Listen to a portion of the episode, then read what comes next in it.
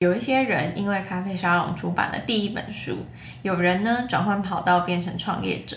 那也有人呢，成功的跨领域转职，那更有人呢，开始经营自媒体啊，或者是尝试数位游牧的生活，也有人从海外归国，开始经营自己的个人工作室。那他们呢，都会把这样子的故事，或者是透过咖啡沙龙被鼓励的故事呢，来分享给我听。那我觉得真的是很开心，那就会看着他们有闪闪发光的这种眼睛，然后还有也看到这些人跟故事在这两年中发生着。欢迎光临乔西咖啡沙龙，我是节目主持人 Chelsea，这里是一间声音咖啡厅，分享各行各业的职涯访谈，还有不同领域的斜杠故事，以及轻松闲聊的爆米花时间。那两周年的赠礼活动呢，知心为大家准备我自己喜欢的电子书阅读器，然后同时呢，也会提供免费的咨询时数，还有生活体验的疗愈。想参加的朋友呢，欢迎你到资讯栏连接。百集啦！这一集呢，不小心让大家等了有一点点，有一个多礼拜。但是呢，这一集其实我自己呢也想了很多想要讲的话。那在我们开始之前呢，一样先来阅读一位听众的留言。那这个听众呢，他是在第九十九集的单集下面留言的。他说。给自己自信，情绪不佳的时候做一件耗脑耗时又能成就自己的事情，真的能立刻改善负面情绪。觉得题目很好，建议很棒。那谢谢你的留言。那他这一集呢是第九十九集那一集，我讲到说，哎，怎么样去缓解焦虑，然后有三个方法可以摆脱负面的情绪。那我觉得，如果你最近呢有觉得说哦有点焦虑，或者是心情不是很好的话呢，我觉得你可以参考一下这一集。那我自己也有自己实验嘛，然后身边的朋友也有都有实验过里面的做法，我觉得都还蛮有帮助的。谢谢你的留言。如果有听众朋友对于咖啡沙龙有想法或者是心得的话，也欢迎你到 Apple Podcast 帮我们打新评分，留下你的心得。我们就开始我们的第一百集。其实一百集对我来说是有点像一个里程碑。然后很恰巧的是呢，我们的播放量呢也来到一百万啦。一百万这个数字呢，其实对很多头部创作者啊，或者是很红的 Podcaster 来说，可能不是一个很大的数字。有时候可能就是两三。节节目加起来就有这个一百万的这个数字了。可是呢，对于大多数的中小型创作者，尤其是 Podcaster，或者是说以 Podcaster 的这个身份让大家认识他们的这些人来说呢，其实我自己也算是呃这个这个族群里面的，就是中小型创作者，应该算是一个里程碑。那为什么会说里程碑呢？因为其实。嗯，你时间轴呢拉到就是两年前我刚开始的时候呢，其实，在那个时候是真的没什么人知道 podcast 是什么，然后我身边的人呢也几乎都没有听过 podcast，然后大家也都对 podcast 这个东西非常的陌生。那一直到二零二零年，也就是去年的时候呢，podcast 才开始就是被大家所关注，然后大家也才开始有收听 podcast 的习惯。那我这边可以讲一个小故事，就是那时候我刚开始做的时候，如果大家有就是长期有在收听我节目的听众，应该就知道说，嗯、我那时候会做是因为我想要分享身边的人的故事，然后因为身边的人可能有一些人就是害羞啊，不敢上镜头啊什么，或者是说在镜头前面呢不好讲自己的。故事或者是会比较别扭，所以其实我觉得透过声音呢，有的时候反而可以去带到更深刻的故事，然后也可以带到更内心层面的东西，所以我那时候才选择用声音这个平台开始，然后加上那时候我也有在听一些国外的 podcast，就是发现说，哎，原来自己也可以做一个节目，这样子开始的。那当然呢，一开始没有什么人知道嘛，所以那时候可能一集顶多就。一两百个收听吧，那这一两百个收听可能有一半以上都是我朋友或者是我家人们的贡献，这样。那其实从那个时候的一两百，然后一直到现在的一百万，其实这个对我来说真的是一个还蛮嗯深刻的一个印象，还有是我觉得对我来说这个。一段时间呢，也是一个嗯，改变我生活、改变我人生很大的一个算是冒险。对，那今天其实我就想要来分享一下，哎，我这一路走来的一些心得，然后还有我的未来想要怎么样规划。那很多人都问我说，为什么你要叫做咖啡沙龙？那那时候我就是觉得说，哎，既然我现在还没有办法开一间实体的咖啡厅，然后听听客人们的故事，那不如呢，我就用线上的方式呢，开一个虚拟的咖啡厅。然后，所以大家应该会发现说，哎，我的片头啊，或者是我选用的音乐啊，其实就是。有那种咖啡厅氛围的，甚至是说呢，我的题材，比方说后面加上的生活风格类的，以及呢我们近期的家的企划呢，其实都围绕在这样子生活感的氛围，又或者是说比较偏咖啡厅啊、悠闲啊、放松的这种感觉，也都是我在当初设定，还有当初想要营造给听众的感觉。我也希望大家在听节目的时候呢，是可以呃放下一身的疲惫啊，有可能是你刚下班，你在通勤的时候听，也有可能是假日下午的时候，你在做家事的时候听。其实，嗯，这些情景我都想过，就觉得说，哎，我想要营造这样子的氛围。那其实那时候我就觉得说，哎，自己的题目虽然不是一个很主流的题目。不过呢，我也很清楚自己的目标呢，就是拥有一群互相支持，然后还有相同理念，而且可以一起共学啊、共好的听众。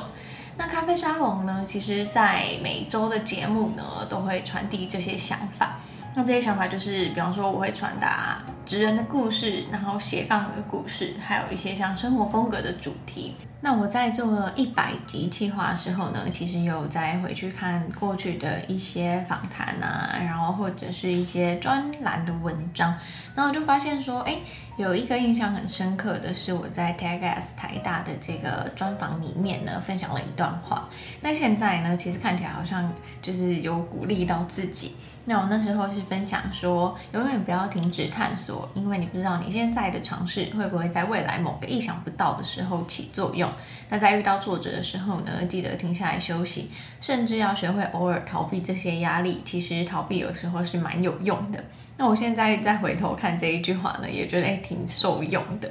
那其实回顾过去这两年呢，从下班兼着做的斜杠 Podcast，到因为疫情打乱计划的我，意外开启了一人工作室，发展多元的业务。其实通过这样的工作形态呢，体验了不一样的生活。那我在成为自由工作者的第一年呢，我就把这一年呢当做是自己的 gap year，那没有任何限制的去尝试各种各式各样自己想要做的工作，然后再从里面找到最理想的工作模式，像是从网站的视觉、空间的布置，还有各式各样的线上活动啊、工作坊等等。那我也开始用分享者的身份呢，在不同的场域里面穿梭，与想要创作的人谈经营 podcast 的心得。那有一些想要做 podcast 的朋友呢，应该可以在我的 YouTube 上面看到，就是我有出一系列的 podcast 教学影片，是想要提供给新手 podcaster 的。那每一次有新任务的时候呢，我觉得自己就像是一个被充饱电的飞天小女警一样，就会这样全力的冲刺。那完成任务的时候，看到合作对象很满意的那种表情啊，心里其实是很满足的，就觉得说，哎，自己又完成了一个作品。那这作品可能是以前没有想过自己会的，或者是以前也没有机会去尝试的。但在这个过程中呢，一年过后呢，也也就是时间就是渐渐到了现在，我总觉得有一点想法在自己心里面萌芽。那除了是这一些有趣好玩的工作以外呢，我是不是可以多做一些什么？那有一个声音呢，也在耳边回荡，就告诉着自己：哎，除了分享故事以外，你也可以打造自己的品牌，还有平台，用更多元的形式还有体验去协助这一些想要为生活做出改变的人。那为什么会有这个想法呢？是因为在经营的这两年嘛，其实，嗯，大家很多听众啊，都就很热情、很热情的会回馈我很多关于他们听 podcast 的心得，然后还有听某一集的心得啊等等。那大家可能就会说，哎，很想要做出一些改变，可是不知道怎么样做，或者是很想要就是帮生活呢增添一些仪式感啊，或者是有一些体验趣味，不会让生活这么无趣。所以我在今年就有做了一些新的尝试，还有测试，像是我有开启听众的免费回馈咨询时数嘛，然后还有付费的孵梦计划服务，然后还有呢，也开始了 Books in Action 线上读书会。那九月呢，其实也越来越多人报名，然后或者是一些线上工作坊等等。嗯，试图让自己跟听众的距离更靠近，然后深入了解大家目前遇到的生活卡观点还有难题。那在每一次的对谈，其实都有不一样的体会跟想法。比方说呢，我在上周担任 KKBOX 新手村的导师的时候呢，就跟两位大姐姐学员对谈，就发现说，原来这两年所累积的内容呢，可以让不同年龄啊、人生阶段的人拥有对生涯更丰富的想象，也不是只有对比方说新鲜人而已，反反而是在工作一段时间之后呢，再听听这些故事，或者是听听别人探索故事的时候呢，可以让自己有更多元的想法或者是灵感，然后来开启自己想做的事情。那我们在 KKBOX 新手村的时候也录了一集节目，那聊了一个我从来没有想过的话题。那这部分呢，就先卖个关子，大家可以期待一下啦。那两周年之际呢，因为回顾了过去的专访嘛，然后也想要梳梳理一下，在过去的这两年自己都做了些什么，这样。还有重听当时到别人节目聊的一些单集。那其实细数这些日子给我的养分呢，就会发现说，原来每一周坚持是有一点成绩。那有一些人因为咖啡沙龙出版了第一本书，有人呢转换跑道变成创业者。那也有人呢成功的跨领域转职，那更有人呢开始经营自媒体啊，或者是尝试数位游牧的生活，也有人从海外归国开始经营自己的个人工作室。那他们呢都会把这样子的故事，或者是透过咖啡商被鼓励的故事呢来分享给我听。那我觉得真的是很开心，那就会看着他们有闪闪发光的这种眼睛，然后还有也看到这些人跟故事在这两年中发生着。那我自己每次接到这些消息的时候呢，就会露出那种姨母笑，就觉得哇很开心，那种嘴角微微上扬。那除了很开心以外呢，也觉得是非常感动的。然后我就一直在想说，诶，怎么做可以让这样的感动延续到更多人的身上？那在更多人的身上看到发亮的眼睛呢？那同时在做这件事的时候呢，又可以打造自己的品牌、社群跟平台。那因此呢，我决定呢要做一个重大的决定，那就是呢将过去的工作室服务转为更专注于提供个性化咨询服务、孵梦计划，还有线上跟线下的体验活动，透过对谈呢，还有参与式的陪伴及活动体验。希望在你追逐梦想的过程中呢，陪伴你走一些旅程，那也协助你开启对生活的感知。那这个也是我自己非常在意的，就是像是大家听我的节目，应该就会发现说，我很就是在意这种生活风格啊，或者是生活仪式感啊。那更重要的是呢，我觉得其实培养这一些所谓的仪式感，并不是需要说你要花很多的钱，然后买很贵的东西，或者是。买很贵的家具来布置你的家，或者是来做点什么，而是你有没有在生活中呢，打开自己的感官，然后去体验这些日常的事情。即便这些事情很小，但是你可能每天坚持做一件事呢，你真的会为你的生活带来不一样的改变。像是我最近呢，就很坚持每天都一定要静心的冥想，然后静心冥想之外呢，也会去做一些瑜伽。那我觉得说，哎，这个改变真的是还蛮显著的，就是我的情绪呢比较不容易会被影响，还有我觉得我也会更加的能静下心来做事。那我希望可以透过这样子的活动、这样子的服务呢，让你开启生活的感知，并且实际为你的生活与目标做出行动与改变。那同时呢，也邀请大家关注下班后的创意指南 Creative Guide。那未来品牌的最新消息还有服务都会在上面。那每月呢，也会有不一样的特别计划，让你在追梦的过程中不孤单。那其实我当时开这个账号的时候，是因为我想要分享一下说，哎，自己对于生活的一些看法、感知啊，或者是一些心得跟。可能最近会有一些什么样的特辑，像是有什么圣诞特辑啊、春日特辑啊什么的。那那时候其实是一个单纯分享的形式，但是现在呢，我们会把更多关于怎么样实际做出改变，或者是更多比较实际的心法，或者是我自己的一些心得，跟我们在做这个平台跟这个品牌的时候，我们遇到了怎么样的事情，或者是一些我在过去呢。听众咨询的时候呢的一些故事，然后还有大家的回馈心得也都会放在上面，意思就是说呢，我们未来呢，主力呢会比较认真的在经营这个品牌，也会将未来的业务呢转往我刚刚提到这三个部分。那为什么要叫做下班后的创意指南呢？这个我好像没有，就是比较认真的跟大家讲，因为其实我很清楚，大家在追求梦想的过程中呢，都是得为了五斗米折腰的。我访谈了很多人嘛，不管是斜杠啊、创业或者职涯的故事的时候，都会发现说，在追求梦想的时候，有的时候你是必须要运用一些自己私人的时间的，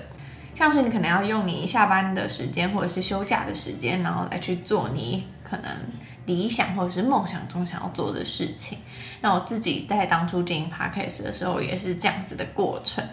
那我觉得，不论你是想要重整现在的生活，或者是说你觉得你的下班生活可以更丰富，或者是说你不想要下班之后呢，可能就追剧就追掉了，或者是说就人家所说耍废就耍废掉了这样子的人呢，其实都很欢迎你来咖啡上坐坐，然后你可以预约一对一的咨询服务来跟我们聊一聊，又或者是你只是想要为生活带来一些灵感啊，或者是新的启发呢，也都欢迎你报名我们的活动。那现在有在报名活动呢，就是 Books in Ancient 读书会。那这一场九月的已经快要额满了，那大家有兴趣的话呢，也可以来报名。那如果你觉得你想要阅读，然后或者是说你想要找机会可以跟大家一起分享的话呢，都非常欢迎你可以来报名。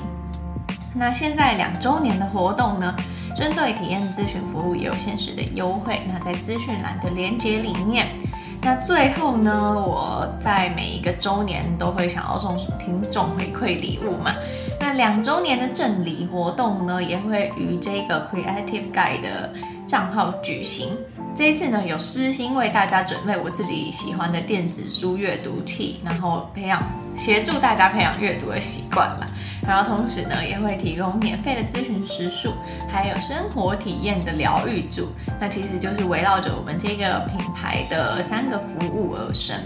想参加的朋友呢，欢迎你到资讯栏连接呢，按下我们的 Creative Guy 这个 IG，然后追踪我们，然后留下你最喜欢的咖啡沙龙单集还有心得，又或者是说，你可以告诉我们说你是怎么样认识我们的。那写下你对咖啡沙龙的想法，就有机会把电子书阅读器带回家。期待你来这边跟我们聊聊天。那非常感谢大家陪伴着咖啡沙龙到两年的时间。其实两年说长不长，说短也不短。那这样子持续不停的创作，其实是很需要动力的。那我们谢谢大家成为我的动力。那现在呢，我们也很希望可以有机会可以回馈你们，然后成为你们的动力。那咖啡沙龙在第一百零一集见喽，我们下周见，拜拜。